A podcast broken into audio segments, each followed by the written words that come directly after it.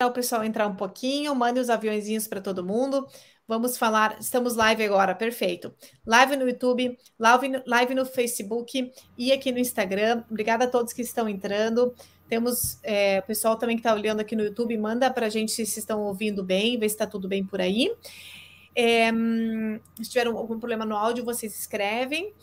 E um prazer estar conversando com você, Nathalie. Prazer Realmente é meu, obrigada por aceitar o convite. Eu sou fã, muito mesmo. Eu acompanho faz bastante tempo já o conteúdo e gosto bastante. E acho que você traz informações que são muito relevantes, que vão além da, da medicina em si, mas de toda a questão do estilo de vida, de alimentação, e eu adoro isso, assim. Então, eu, eu sigo muito as suas dicas para trazer aqui para os pacientes, indico sua página. Então, ah, o prazer é legal. é todo meu. Muito legal, fico muito feliz de ouvir de você. Eu também te sigo aqui nas redes sociais. É legal, né? As pessoas falam que a rede social distancia, e eu acho o contrário, acho que ela aproxima muitas pessoas e muitas pessoas legais. E o tratamento da doença de Parkinson para os pacientes com Parkinson realmente é multidisciplinar, né? Então, eu acho super importante, não é uma questão de falar, as pessoas falam, ah, mas é a medicina integrativa, tem toda esse, essa polêmica. Não é uma medicina integrativa, é apenas a medicina mesmo que a gente tem que uhum. olhar para todos os lados, porque a gente sabe que o nosso corpo é completamente conectado e não adianta eu falar, toma essa pílula e sente, né? Ou toma esse remédio e sente sofá, porque não vai resolver. Então, é realmente alimentação, exercício físico, tratar a parte mental faz muita diferença no tratamento do paciente, em especial os pacientes que eu atendo todos os dias, que é o paciente com Parkinson. Então, obrigada, na verdade, a ideia dessa live foi da Nathalie. Obrigada uhum. mais uma vez, é um assunto super importante. É, então, antes de começar, deixa eu só perguntar, pessoal, YouTube e Instagram, por favor, mandem ok se vocês estão ouvindo Tudo legal, bem? que a gente fez. Ver se não tem eco aí, a gente fez uma troca aqui. Mandem o um aviãozinho ali do lado para todo mundo que acha que para quem vai gostar dessa live, para outros familiares, pacientes, que a gente vai falar sobre é, problemas cognitivos. É, e a avaliação neuropsicológica, que é de extrema importância, e o acompanhamento neuropsicológico é, e, a, e a reabilitação é, neuropsicológica. Então, é, Nathalie, não sei se você quer começar fazendo perguntas, faço eu, como que. Eu pensei, eu que... pensei em primeiro a gente situar um pouquinho o nosso ouvinte, porque nem todo mundo que está aqui sabe muito. Eu, talvez uhum. os seus seguidores saibam um pouco mais, mas não é um assunto que eu costumo abordar é, muito aqui. Então, por isso que eu quis trazer uma especialista mesmo uhum. para falar com propriedade sobre o Parkinson. Então, vamos começar falando o que, que é a doença do Parkinson e o que, que acontece Perfeito. ali no sistema nervoso central. Perfeito, perfeito. É muito legal, né? Que às vezes a gente fala assim, nossa, eu falo tantas vezes nas minhas redes sociais, mas é óbvio, né? A gente tem que repetir, repetir, repetir, porque tem que chegar essa informação para mais pessoas, né?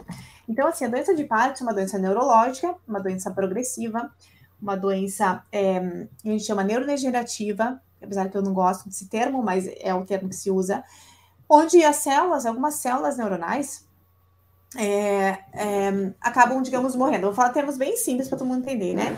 Então a gente tem essa morte, neuro, morte neuronal de, de, de várias células no nosso cérebro, e principalmente a doença de Parkinson, a gente tem um problema, digamos, em uma região específica, que são os núcleos da base, ou gânglios da base. Por ter essa morte neuronal, principalmente de células dopaminérgicas, apesar que na doença de Parkinson a gente tem morte neuronal de outras células também que, que, que, é, que são responsáveis por outros neurotransmissores, mas o especial é a dopamina, então por isso que o paciente tem esses sintomas é, por falta de dopamina, como os primeiros sintomas são os sintomas motores, como rigidez, lentidão, tremor, né? Às vezes instabilidade postural, mas também devido a esse problema de, de, dessa falta de neurotransmissores devido a essa morte neuronal, o paciente pode ter o que chamamos sintomas não motores. E dentro dos sintomas não motores, são inúmeros sintomas não motores. E devido a, a, a esse problema, que é, o paciente vai ter problemas de constipação, problemas de sono, distúrbios do sono, problemas de memória, então, é muito importante a gente abordar todos os sintomas. O que acontece, né? Como que ocorre aquela morte neuronal daquela célula? Existem várias teorias da fisiopatologia da doença em si, várias teorias, né? E uma delas é realmente que, que ocorre essa, é, essa, devido a vários fatores genéticos e ambientais, ocorre o acúmulo de uma proteína chamada alfa-sinucleína, e essa proteína se acumula na célula e e digamos, e devido a esse acúmulo anômalo, esse acúmulo anormal dessa proteína, faz com que haja morte celular e aconteça toda a cascata que a gente falou. É, a doença de Parkinson, a gente faz o diagnóstico quando o paciente realmente tem os sintomas motores, né? Então, ele apresenta lentidão associado a uns outros dois fatores, rigidez e, e hum, tremor. Ele não precisa ter os três sintomas, mas ele, ele precisa ter dois. Então, lentidão mais tremor, lentidão mais rigidez, ou lentidão, rigidez e tremor, né? Então, é, a gente tem o diagnóstico ali, que é um diagnóstico clínico. No entanto, o paciente com Parkinson, ele apresenta sintomas não motores, que a gente chama prodrômicos, até 10 anos antes da doença vir a ser diagnosticada. Então, os primeiros sintomas acreditam-se que é, ocorrem no trato gastrointestinal, o paciente começa a ter constipação, e supostamente essa, essa digamos, a doença iria sendo ascendente, né, a evolução da doença, e através do nervo vago, né, só subiria, digamos, a doença, vai afetando a doença e chega no tronco cerebral, causando aí alguns problemas de sono, que é muito comum o paciente com Parkinson ter o que chamamos de distúrbio comportamental do sono REM, onde ele atua durante o sono. O paciente ter hiposmia, que é uma diminuição do olfato, né, alteração do olfato ou falta de olfato. E aí a doença iria sendo progredindo e ele é, até que chegaria né, nos gânglios da base, e a partir daí a gente teria os sintomas motores, que é onde é feito o diagnóstico. Alguns estudos mostram que a gente precisa ter 70% de morte neuronal para que a gente realmente venha apresentar os sintomas motores, ou seja, quando tem os sintomas motores, já perdemos muitas células, né, muitos neurônios. Então, a partir daí que a gente iria começar a tratar, né? É, e aí o que acontece? A evolução da doença, até por isso que eu quero chegar ali, que vai ser a parte da cognição, a evolução da doença com o tempo seria ela realmente progredir e chegar até o córtex cerebral. Chegando no córtex cerebral, o paciente vem apresentar então os problemas cognitivos. Então, chegando na parte frontal, né? Então, avançando a doença, aí você teria esses problemas cognitivos e poderia ter uma demência. Demência pela doença de Parkinson, que é diferente da demência de Alzheimer. Mas, como eu falo, como é uma evolução da doença, normalmente o paciente tem problema cognitivo depois de 10, 15, 20 anos do diagnóstico motor. Ou seja, depois talvez de 30 anos do, de, da real início da doença. E alguns pacientes não vão ter, porque essa doença vai progredir de uma maneira tão lenta que não vai nem chegar, digamos assim, né, no córtex. Então, é realmente a doença muito individualizada, que requer um cuidado extremamente multidisciplinar. E a gente viu também em alguns estudos que o paciente nem todos vão ter esse problema cognitivo, essa demência, porque nem sempre vai afetar a parte frontal do córtex, mas antes acreditava-se que o paciente só teria um problema cognitivo depois de 10, 20 anos, só na doença mais avançada, mais comum. Mas hoje já se sabe que pacientes no início da doença já podem ter alguma alteração leve, muito leve, bem no início, né, uma lentidão de pensamento, né, uma esquecer algumas palavras, logo no início, talvez devido à própria baixa de dopamina ou devido à própria falta desses outros neurotransmissores. É, não seria uma demência, mas realmente seria é, seria realmente uma alteração cognitiva. Então, por isso que a, vocês são tão importantes em todos o processo da doença de Parkinson. Vou falar um pouquinho da minha experiência clínica, tá uhum. bom? É, o que eu noto bastante nos pacientes com Parkinson, não sei se, se você também nota aí na sua, no seu consultório, é uhum. muito a questão da depressão e talvez uhum. é, por conta da dopamina mesmo. Então, normalmente, quando eles vêm, eles têm já alguns sintomas motores, quando eles vêm fazer a avaliação, aqueles que eu tive contato, né, os que eu tenho contato, e aí, assim, realmente, memória, até a questão, a memória visual, a memória auditiva, é, toda a parte do QI, tá tudo normal mas aí a gente nota muita alteração nos resultados dos exames psicológicos que a gente fala. Uhum. Então, quando a gente faz as escalas de ansiedade, de depressão, é, acho que isso afeta muito, talvez pela própria consciência de estar doente. Sim. E uma anedonia, uma falta de vontade extrema, assim, de fazer as coisas. Então, eu recentemente tive um paciente que era professor e ele falava: Olha, eu preciso gravar curso mas eu não sinto vontade de fazer isso. Uhum e tinha pequenas alterações na fala. Então, quando ele ia falar, ele escrevia muito bem, mas na hora de se comunicar, realmente tinha assim, uma palavrinha ou outra que esquecia, às vezes dava uma pequena gaguejada, então ia falar alguma coisa, quase que não saía, e estava no início mesmo, assim, de doença, não era algo né, de muitos anos, ele tinha descoberto recentemente, mas já tinha essas pequenas alterações e eu percebo muito essa questão emocional mesmo vinculada Totalmente. Você sabe que você falou tudo, né? É, realmente, quando a gente fala da doença de Parkinson, tem outros fatores que vão influenciar nessa parte cognitiva. Como, por exemplo, o estresse, então, se o paciente está uhum. mais estressado, o que você falou, depressão e ansiedade. 70% dos pacientes têm depressão e ansiedade. Inclusive, a gente chama muitas vezes a, a depressão como pseudodemência. Então, a gente sabe que o paciente que tem uma depressão, ele pode ser confundido com demência. Inclusive, a neurologia em si, nós temos. Ó, bom dia do Porto. Oi, pessoal, pessoal de uhum. Portugal, todos os lados. Sejam muito bem-vindos, bom dia, né? Mandem é, coraçõezinhos, caso vocês gostem do assunto, e encaminhem aí para outras pessoas. É, então, realmente, o que você está falando, extrema importância. É, controle de estresse, depressão e ansiedade, que pode ser confundido com demência. Na neurologia, a gente sempre tem um paciente com uma demência, a gente tem que descartar que o paciente não esteja deprimido, antes que tudo. Porque a gente trata a depressão e não, é, não tem mais demência, né? digamos, demência ou alteração cognitiva. Então, é extrema importância, a gente sabe que o paciente tem depressão e tem ansiedade, e é, melhora de sono e fadiga. Então, aquele paciente que também não dorme bem, que a gente sabe nesse Parkinson, maioria, quer dizer, hoje em dia eu acho que todo mundo. Tudo, né? né? A gente pode falar que o sono, a alimentação e o exercício é a chave mágica para qualquer coisa. Né? O que acontece é que as pessoas sempre precisam de uma mágica, né? Algum tratamento milagroso, alguma terapia milagrosa, algum comprimido. E esquecem da base. essencial. Alimentação, exercício e sono. E silêncio, né? Hoje em dia a gente pode colocar um silêncio também. Verdade. É muita coisa, né?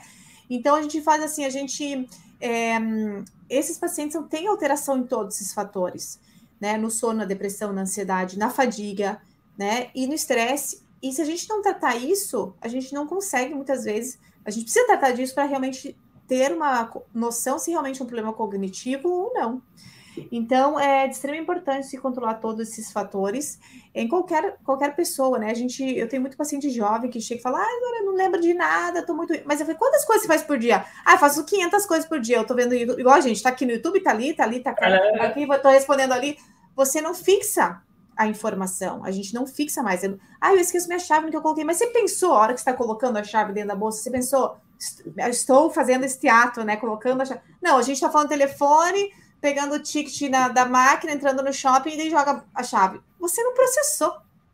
Então não é que você esqueceu, você nem processou aquele ato, aquela informação, aquela atitude. Então é, a gente tem que, é, né, assim, para quem tem falta de memória, a gente tem que avaliar muitos fatores e a grande maioria das vezes a gente consegue tratar esses fatores, melhorar esses fatores e a psicologia, as neuropsicólogas são de extrema importância. Eu encaminho é, muitos meus pacientes fazem neuropsicologia desde o início, porque é um treinamento e é uma mudança do estilo de vida, é uma mudança no dia a dia que vai fazer diferença lá na frente, né? Então, é, eu queria até saber, assim, vocês como neuro, né, a gente, na avaliação neuropsicológica, quais são, é, a gente sabe que alguns dos, é, alguns dos domínios são mais afetados no Parkinson, realmente, quando o paciente tem uma alteração cognitiva, né? É, a parte da memória, a parte da atenção. Então, isso já está descrito na literatura, né? Função visoespacial, onde o paciente se perde, né? No local, né? Não consegue muito identificar onde que ele está. É, alterações executivas, né? De funções executivas. É, influência verbal. A gente sabe que mais ou menos esses domínios são os que estão mais afetados. Como que vocês trabalham com esses pacientes? E se realmente é importante trabalhar desde o início né? É, eu gosto sempre de pedir uma avaliação inicial desse paciente né, para a gente ter um baseline, para a gente ter uma base. Ah, tá tudo bem, tá 10, daí vocês às vezes recomendam, né? Ah, vamos fazer esse exercício, ou não, ou volte daqui um ano, ou vamos começar já. E a gente tem uma base daquele paciente para a gente poder investigar, talvez daqui cinco anos, quando ele reclamar alguma coisa, daqui três anos, daqui dez anos, até chegar na demência, né? Em si, se o paciente vai ter, que não todos vão ter, acho que é importante deixar isso claro, não todos vão ter demência. É, o que, que vocês fazem? Como que vocês trabalham com esses pacientes? geralmente, hoje, na, na, na, minha prática clínica e com as neuros que eu trabalho, a gente tende a acompanhar esse paciente anualmente. Então, uhum. na descrição, no finalzinho ali da avaliação neuropsicológica, eu sempre indico que a avaliação seja refeita daqui a um ano ou conforme uhum. o critério médico. Uhum. Então, ele vem sendo acompanhado, a gente nunca deixa de acompanhar, e quando a gente nota que já tem alguma coisinha, a gente já trabalha uhum. em cima daquela questão específica com o exercício mesmo, através da neuroplasticidade. Então, Legal. o que eu indico normalmente para os pacientes? Que eles não é, deixem chegar num progresso Isso. que eles vejam alguma coisa já afetada. Então, que sempre é, seja usado as funções cognitivas. Olha, procura fazer uma receita, por exemplo, o paciente está legal, está bacana, não tem nada. Aí eu falo assim, ó, você tá bem, tá tudo bem, mas como a gente sabe que a gente está falando de uma doença que ela tem progresso, é, ao invés de você sempre olhar a receita, começa a fazer uma receita, uma receita sem olhar o passo, tenta lembrar, memorizar, uhum. pelo menos alguns ingredientes. Uhum. Então você tenta memorizar o número de telefone, na hora que você for ligar para aquela pessoa, disca aquele número, vai usando, planeja o que você vai fazer, porque essa questão do planejamento está muito vinculada às funções executivas. Então, eu geralmente gosto de fazer com o paciente o que a gente chama de psicoeducação. É, Legal. É, informá-lo a respeito da doença, de que forma que ela pode progredir, de que jeito que ele pode fazer para que isso não aconteça, usando sempre as funções cognitivas dele. E quanto mais, é como se fosse uma academia. Quanto mais a gente usar o cérebro, melhor a gente fica. Então, assim, uhum. procura colocar no seu dia a dia atividades intelectuais, atividades que você uhum. precise de processamento. Assistir um filme, vamos conversar sobre o que, sobre o filme que você assistiu. Que você viu, que você processou. Muito legal. O que, é, que, o que você observou. Então, eu gosto muito de indicar esses pacientes para psicoterapia para manter essa atividade cerebral. E eu faço uhum. isso como uma recomendação. Não é uhum. algo que é obrigatório, porque muitas uhum. vezes o que eles realmente precisam é desse uhum. acompanhamento do neuro, né? Isso é uhum. indispensável, mas eu faço essa recomendação, e aí geralmente as neurologistas concordam, falam: ah, isso é legal.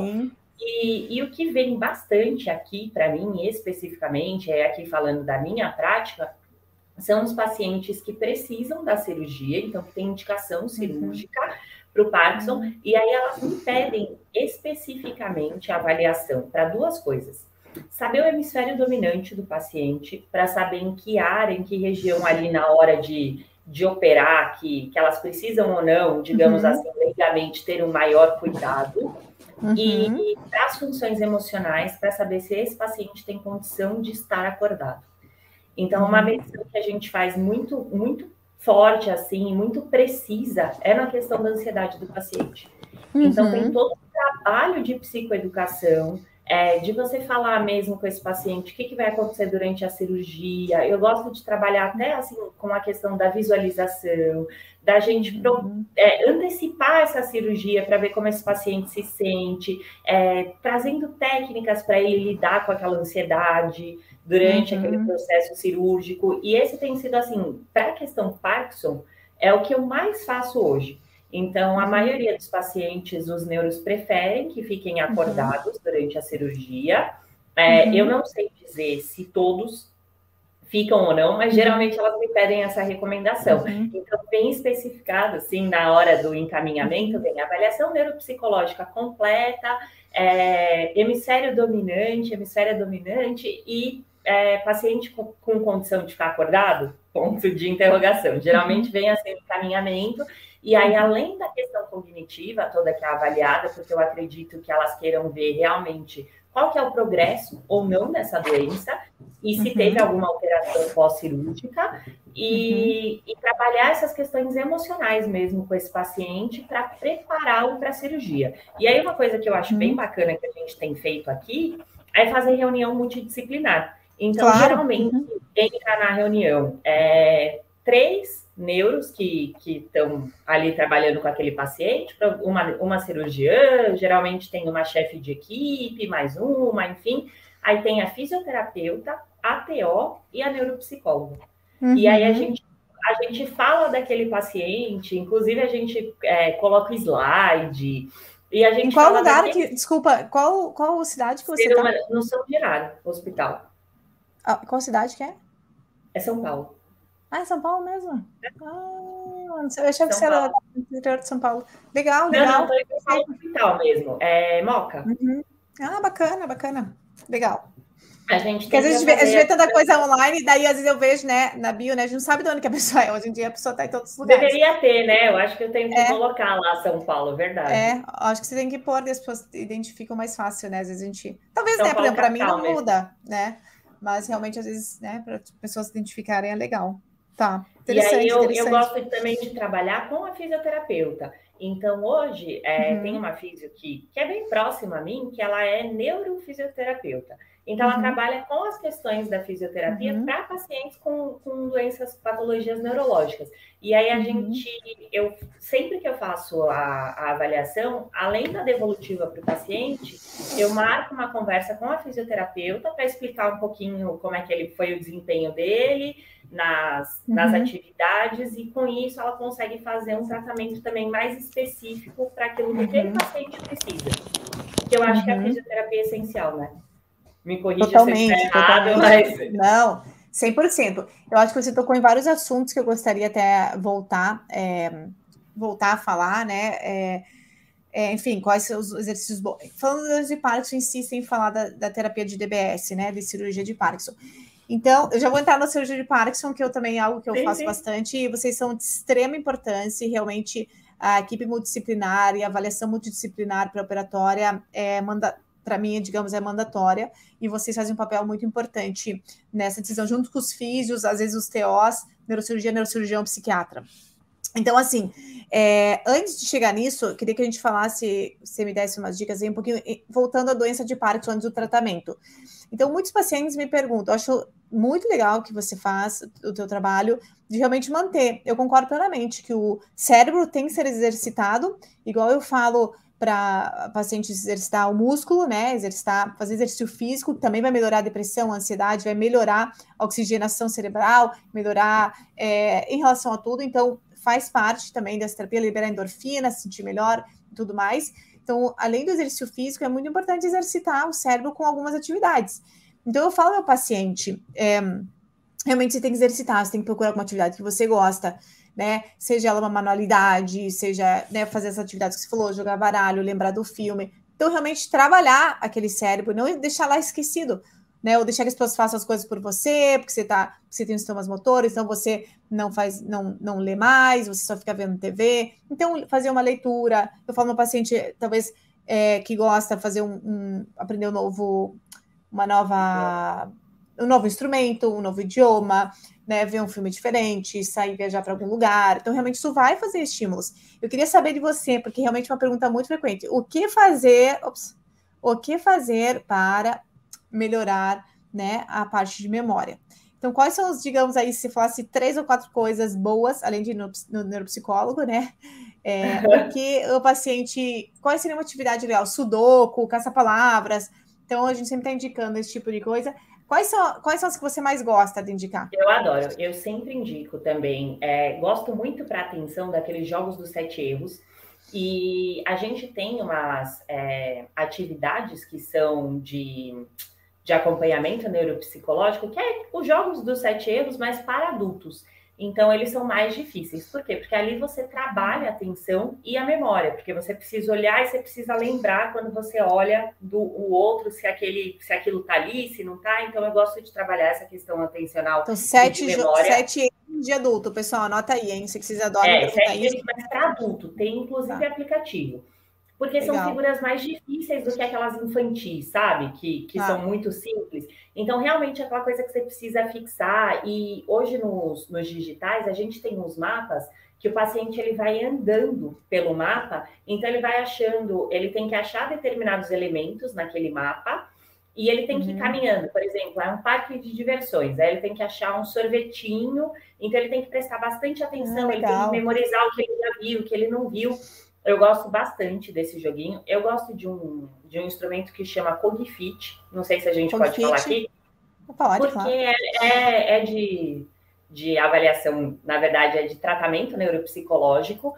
E uhum. lá tem vários joguinhos. Então, é um aplicativo? Assim, é um aplicativo, você paga ele mensalmente. Não é caro, é coisinha de 20, 20 e pouquinhos reais. Uhum. E, e, ele vai se adaptando para aquele usuário. Então você ah, coloca várias, várias questões ali, o que, que você tem, o que, que você quer trabalhar, uhum. e aí ele tem N joguinhos. Então tem um também que eu gosto bastante, que você tem que colocar um. Você tem que fazer o sapinho chegar num, num determinado lugar. E aí vai vindo é, algumas madeirinhas. E aí você coloca, só que você tem que apertar certinho no momento, você tem que. Então você vai ah, trabalhando ah, a questão do controle inibitório do Cog, paciente. Cog Fit, aí pessoal. Cog Fit. Eles adoram é bem, pode fazer as indicações, se é boa, pode fazer, tem, tem problema não. E não tem nada de ninguém, né? Não, não, não. Nada de Pelo ninguém, contrário, qualquer um é. pode baixar, pode jogar, inclusive tem ele, ele se adapta, então tem para criança, tem para adulto, tem porque você vai especificar ali sua idade, e conforme uhum. ele for vendo que você vai errando, ele vai diminuindo. E aí ah, tem um que eu acho sensacional, que são vários números. Então, por exemplo, assim, imagina que vai começa até 20, aí vai para 30, 40, 50, aí tem uma hora lá que tem 200 números e tá tudo espalhado. Então, um é como se fosse um mapa, tá, todos os números estão espalhados e aí o paciente tem que fazer em ordem crescente. Então, ele vai um, dois, três, quatro, e quanto mais rápido ele faz, mais pontuação ele ganha. E aí ele vai trabalhando também toda essa questão cognitiva dele e aí, de memória, geralmente são joguinhos que trabalham a memória mesmo. Então, por exemplo, é, acender um número, fechou. Depois acender outro número, fechou. Depois outro, fechou. E aí ele tem que lembrar qual foi a ordem. É, hum. Geralmente, esses aplicativos, eles trabalham a memória operacional. E aí também, por exemplo, tem uma rodinha, e aí tem uns uhum. númerozinhos, e aí o número uhum. ele vai rodando. Então, o paciente tem que prestar atenção em que lugar que aquele número foi parar, conforme a rodinha uhum. foi rodando, e clicando. E aí você uhum. faz a ordem crescente e decrescente. Então, primeiro você faz do 1 ao 10, depois do 10 ao 1, e às vezes essas Legal. ordens vão mudando e você vai trabalhando os números é, na mesma ordem que eles foram aparecendo, e depois na ordem inversa para trabalhar toda a questão da memória operacional. E aí, quando você vai trabalhando essa memória operacional, você vai melhorando a memória de curto e de longo prazo uhum. do paciente. O que eu gosto bastante de fazer aqui no consultório, que aí é uma, uma prática minha, eu trabalho, sou privilegiada, tenho aqui a Brasleme pertinho, que é um lugar bem bonito. Eu gosto muito, quando eu estou fazendo a reabilitação neuro, levar esses pacientes para passear. Então, a gente vai uhum. conversando, a gente, por exemplo, é, assistir um filminho. Filme curtinho, escolher alguma coisinha, um uhum. tipo de sessão. Aí a gente desce, a gente vai para esse lugar onde tem bastante árvore, e aí a gente vai fazendo a terapia, vai caminhando.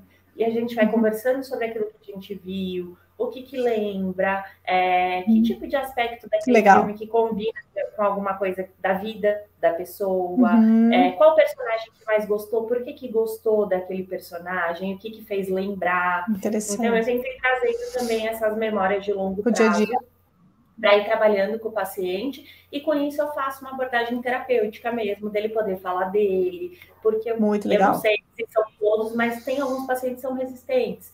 Então, Sim. não querem fazer a terapia. Então, quando você vai puxando devagarzinho, é igual criança, uhum. assim, né? Você joga, uhum. aí você pega e fala assim, Muito legal. Ah, você gostou desse personagem? O que, que ele te lembra?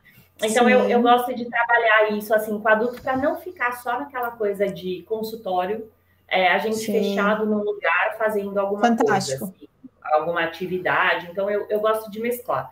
Lógico que tem que fazer atividade essencial, a gente faz cruzadinha, a gente faz é, um monte de joguinho, eu tenho muito material de reabilitação neuro, então uhum. acaba sendo, parece escola mesmo, tanto que às vezes eles falam assim, ah, hoje uhum. tem aula. muito bom, muito bom. Eu vou aula e tal, não é aula, porque eu tento sempre trazendo alguma, alguma coisa e eu tento entrar no mundo daquele paciente. Então, eu vejo o que, que aquele paciente gosta.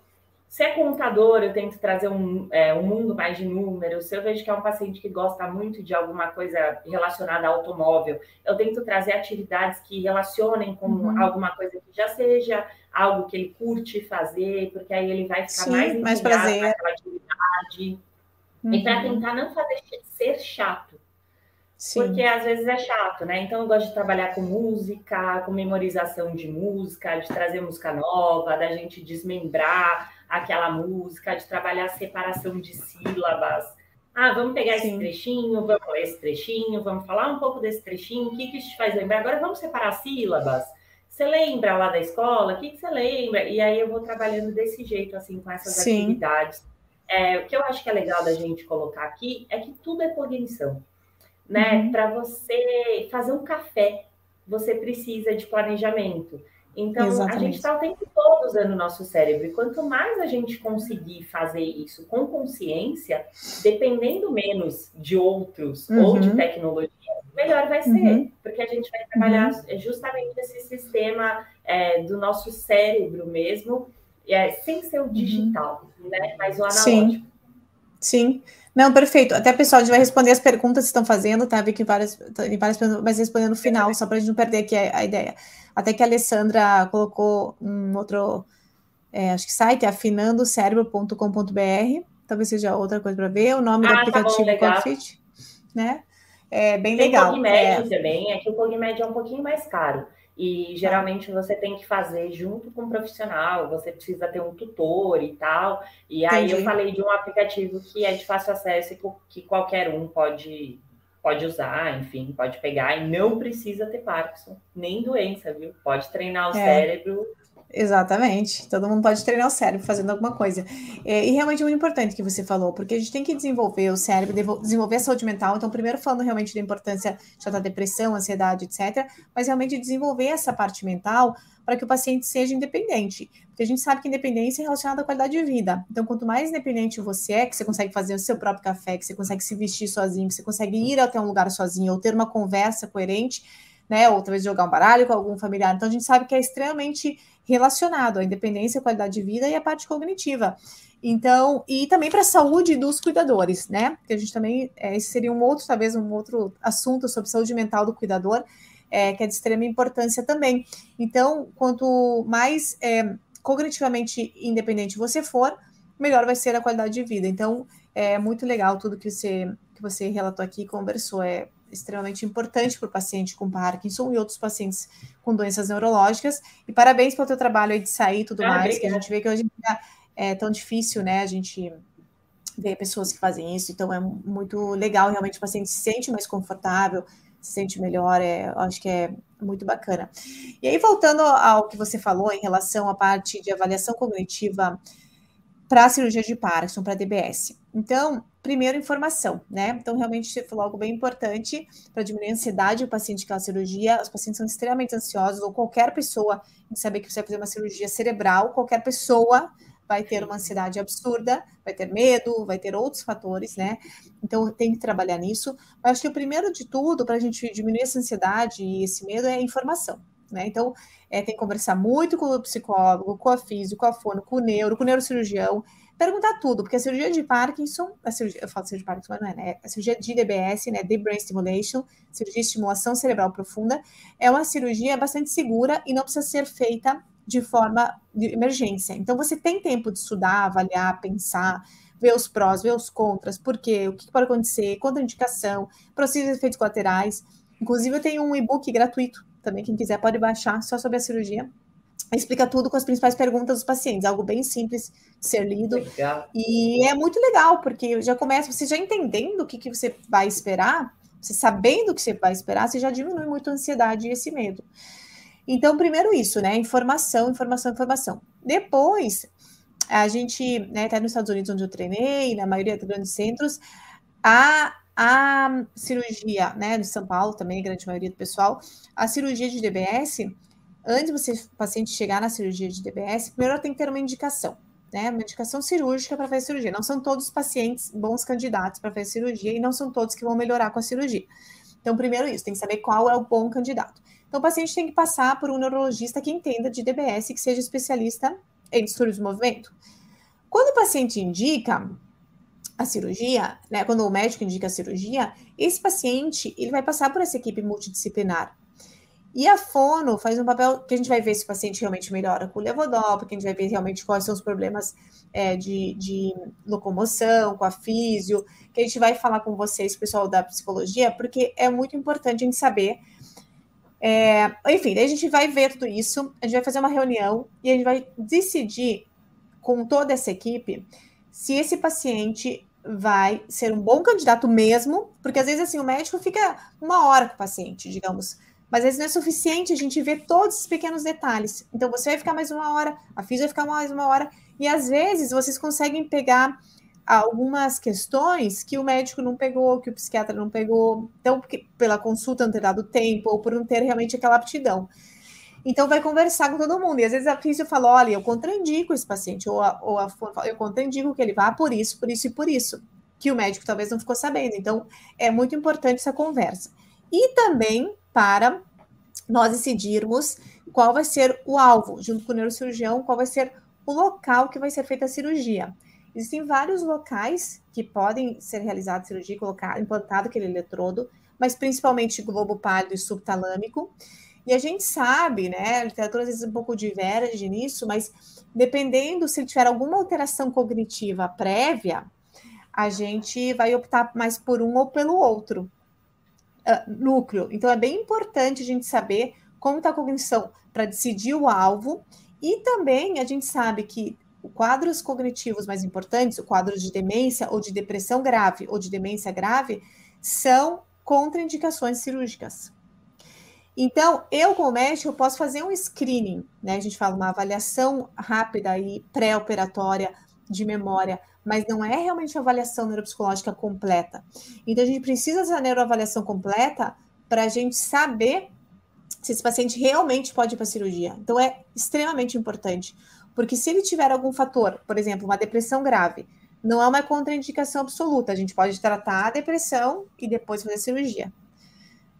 Porque a gente sabe que paciente com DBS às vezes pode ter risco de ter mais suicídio, enfim, tem alguns relatos. Então a gente precisa tratar essa depressão, extrema importância. Mas se o paciente tem um quadro demencial que está começando a ficar pior, a gente tem que, opa, será que realmente vai ser bom? Por quê? Porque na literatura também está descrito que pós-cirurgia o paciente pode ter declínio cognitivo. E a gente vê, depois de 30 anos que está sendo realizada a cirurgia, né? A cirurgia é algo bastante seguro e extremamente importante hoje em dia, é uma terapia que funciona muito bem. É, o que, que a gente tem que ver? O que, que eu vejo hoje em dia na prática, né? Antes era assim, tem um problema, qualquer problema cognitivo está contraindicada. Hoje em dia, não. A gente sabe que se for muito leve, como, a gente, como eu falei no começo, muitos pacientes no início já têm esse problema cognitivo leve. A gente pode, mas a gente tem que diferenciar o alvo, acompanhar aquele paciente mais de perto, ver a programação de uma forma diferente. E o que eu vejo é que realmente piora muito a parte cognitiva aquele paciente que já tinha um problema cognitivo importante antes e que não foi captado ou não passou pelo neuropsicólogo ou não viram antes de fazer a cirurgia. Então, ele já tinha problema cognitivo e quando se inseriu o eletrodo, então a gente sabe que passa por regiões, né? A gente passa pelo córtex e pode piorar muito mais. São pouquíssimos pacientes que eu vejo piora cognitivo importante, mas os que eu vi, eles já tinham um problema, um background, ah. e que não foi captado. Então, a avaliação neuropsicológica, para mim, é mandatória de cirurgia. Eu não encaminho nenhum paciente para fazer cirurgia sem ver isso, porque mesmo fazendo screening com Minimenta ou Moca, não é suficiente. Não é suficiente. Então, vocês são de extrema importância. Os grandes centros, não todos os lugares do Brasil, infelizmente, têm essa avaliação multidisciplinar pré-operatória, mas isso é, digamos, o, o, o que deveria ser feito em todos os lugares, para não ter esses problemas depois, né? A gente fala troubleshooting pós-cirúrgico, né? Um deles é ter problema de memória, outro deles é problema de fala. Então, por isso precisa passar pela fono. Então, o paciente já tem muito problema de fala, né? A gente sabe, pode piorar. E a gente tem que falar para o paciente, ó, pode piorar, pode piorar. Então, a gente tenta colocar um lugar diferente. Então, assim, é extrema, extrema, extrema importância a avaliação neuropsicológica pré, pós e após cirurgia com vocês e durante a doença também. Então, é realmente eu aprecio muito, eu acho difícil é, ter, talvez assim, for, é, é, psicólogas, neuropsicólogas tem bastante, né? Mas é, realmente é, neuropsicólogos trabalham com pacientes com DBS e é de extrema importância. Então, eu acho que tenho às vezes um pouco de dificuldade, como eu trabalho muito online, de encontrar pacientes do Nordeste, né, que precisam. Acho que você faz também é, consultas online, né? Faço, porque depois da pandemia a gente precisou adaptar, né? Não teve jeito, e uhum. esse talvez tenha sido um aspecto positivo que a pandemia trouxe para nós. Totalmente. Porque antes era, ai, de jeito nenhum, não tem como. E aí, quando a gente se viu numa situação em que a gente precisava trabalhar, que o paciente Sim. precisava ser acompanhado, a gente adaptou e aprendeu a adaptar. E uma coisa bem legal, que é um movimento que que está começando, mas que eu acredito que vai ser assim um marco no futuro, é que muitos dos nossos instrumentos agora estão digitais. Então, por exemplo, a avaliação de, de atenção, a gente já uhum. consegue fazer online ah, pela própria plataforma que vendia o instrumento físico para nós. Ah. Hoje você consegue comprar uma licença e aí você, ah. junto com o paciente, tem que ser guiado, você entra lá, você está junto com o paciente aqui na câmera, mas ele está fazendo a avaliação. Então, isso vai possibilitar, por exemplo, Totalmente. que você trabalhe com o paciente na Espanha. Eu tenho Exatamente. um paciente fazendo treinamento cognitivo que mora na Espanha. Sim.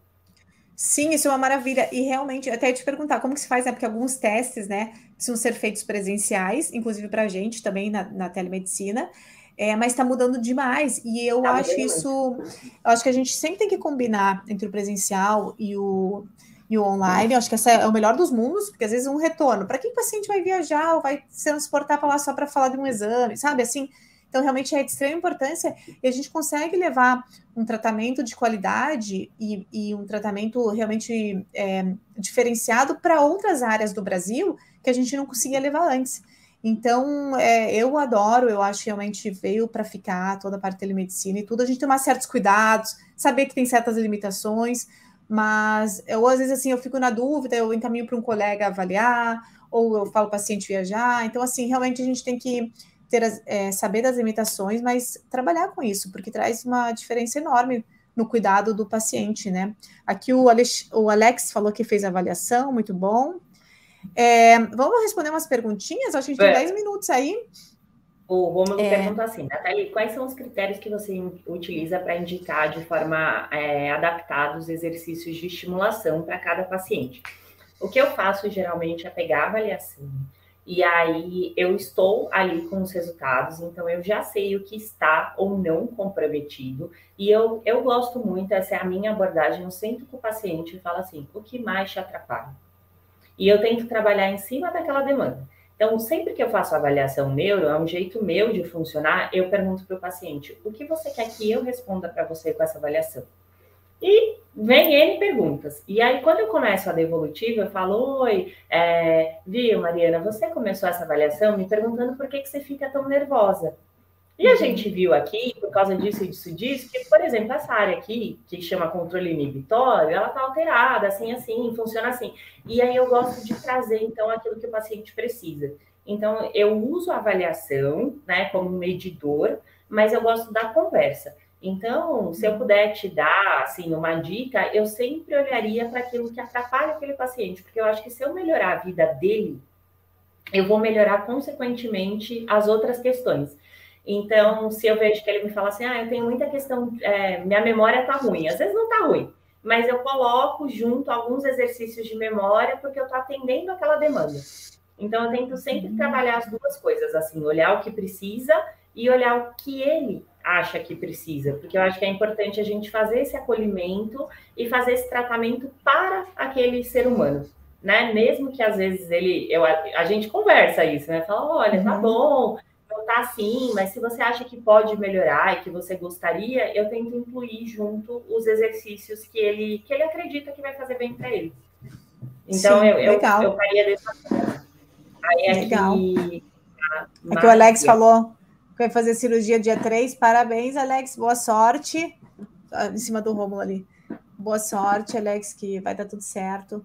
Se informe antes, baixa lá o e-book também, para você ter já umas dúvidas respondidas. Muito legal, boa sorte de verdade.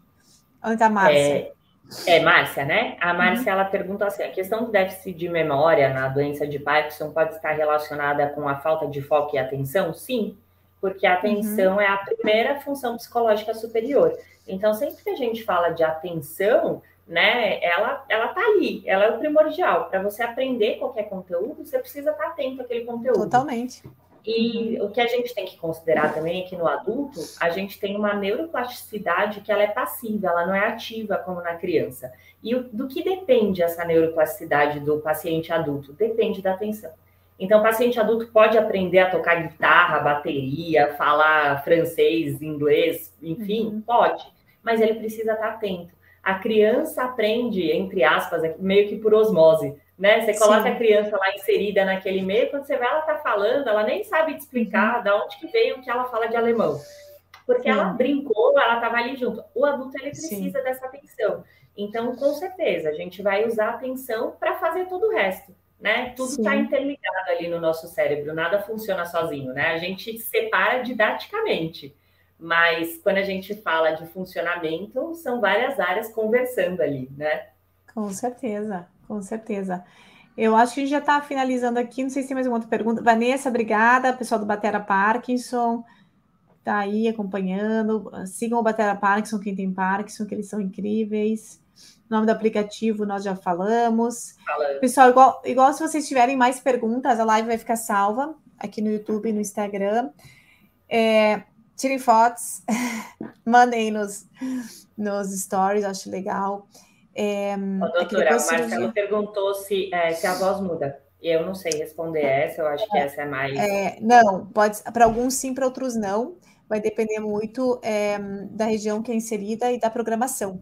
Então a gente sabe que se a voz mudou, né, devido à programação, pode ser porque está passando aquela energia em certos circuitos que, digamos que, é, colaboram com a voz. A gente pode, hoje em dia, com os direcionais, que são os eletrodos direcionais, mudar essa energia para o outro lado, né, essa estimulação para o outro lado e reduzir esse efeito colateral, que é extremo, muito legal, mudar o contato, ou mesmo a gente, para saber se realmente é da cirurgia, a gente pode desligar a cirurgia e colocar, né, então, assim, existem várias opções. Não muda para todo mundo, e se mudar é devido, provavelmente, à localização do eletrodo, mas na maioria das vezes pode ser contornado. Então, e fazer fono sempre, né, então o fono também é bem importante.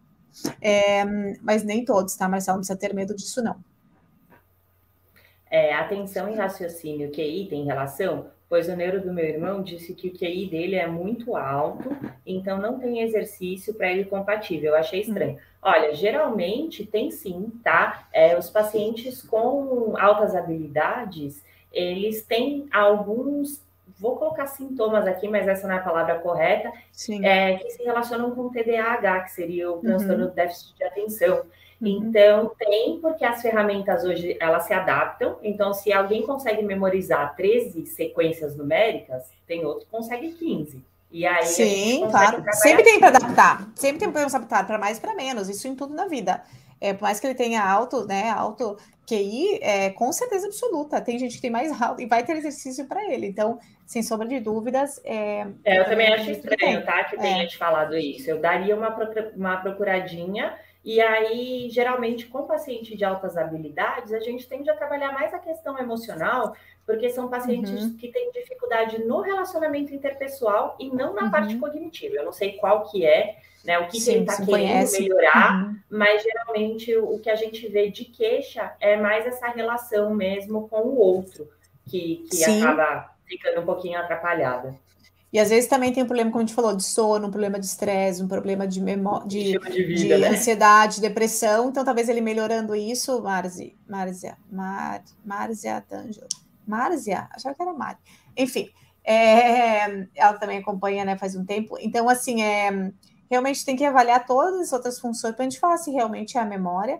Possivelmente não seja da cirurgia, a gente tem que ver de novo esse paciente como um todo, né, como ele era antes, né, como ele está agora, se realmente é, conversar com o neurologista, com o neurocirurgião, mas avaliar todos os outros aspectos que a gente conversou, ansiedade, fadiga, insônia, né, tudo isso.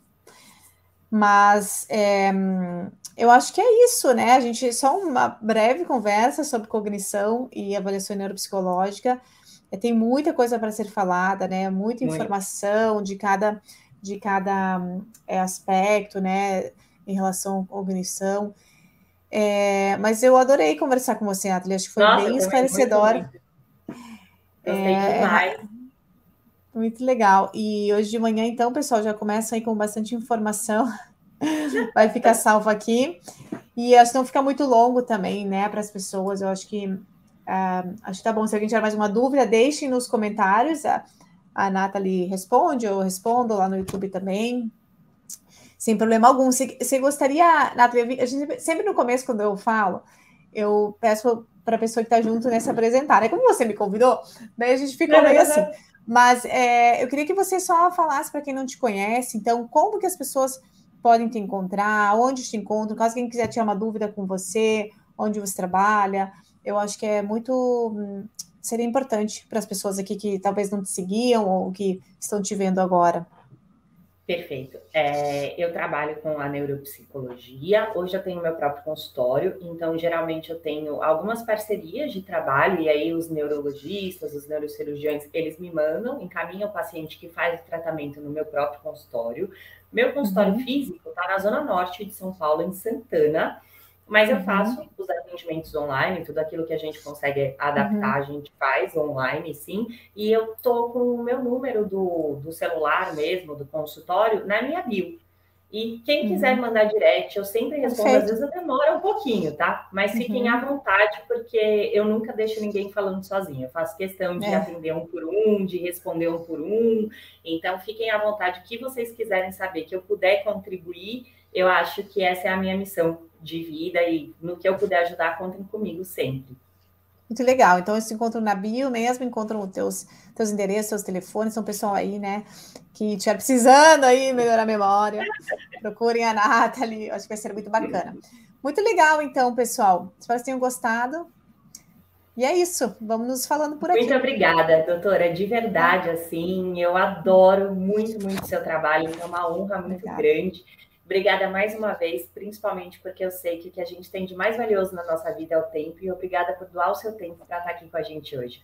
Claro, com certeza, com certeza. Obrigada pelo convite mais uma vez. Obrigada a vocês. Nos vemos. Obrigada para todo vamos, mundo. Vamos fazer mais. Nove da manhã e a gente está com 22 todo pessoas mundo. aqui. Eu achei que ia ter seis, juro. Não, então tem, mais, tem mais 20 ali no, no YouTube. E sim, sempre temos algumas pessoas aqui interessadas. É muito legal. legal. Muito legal. Vai ficar salvo. O pessoal vê, de, vê depois também. Então, obrigada a todos também obrigada que vocês, estiveram gente. presentes. Um abraço. Um beijo bem grande. Bom feriado para todo mundo amanhã. Bom feriado. Tchau, tchau. Tchau, tchau. tchau, tchau.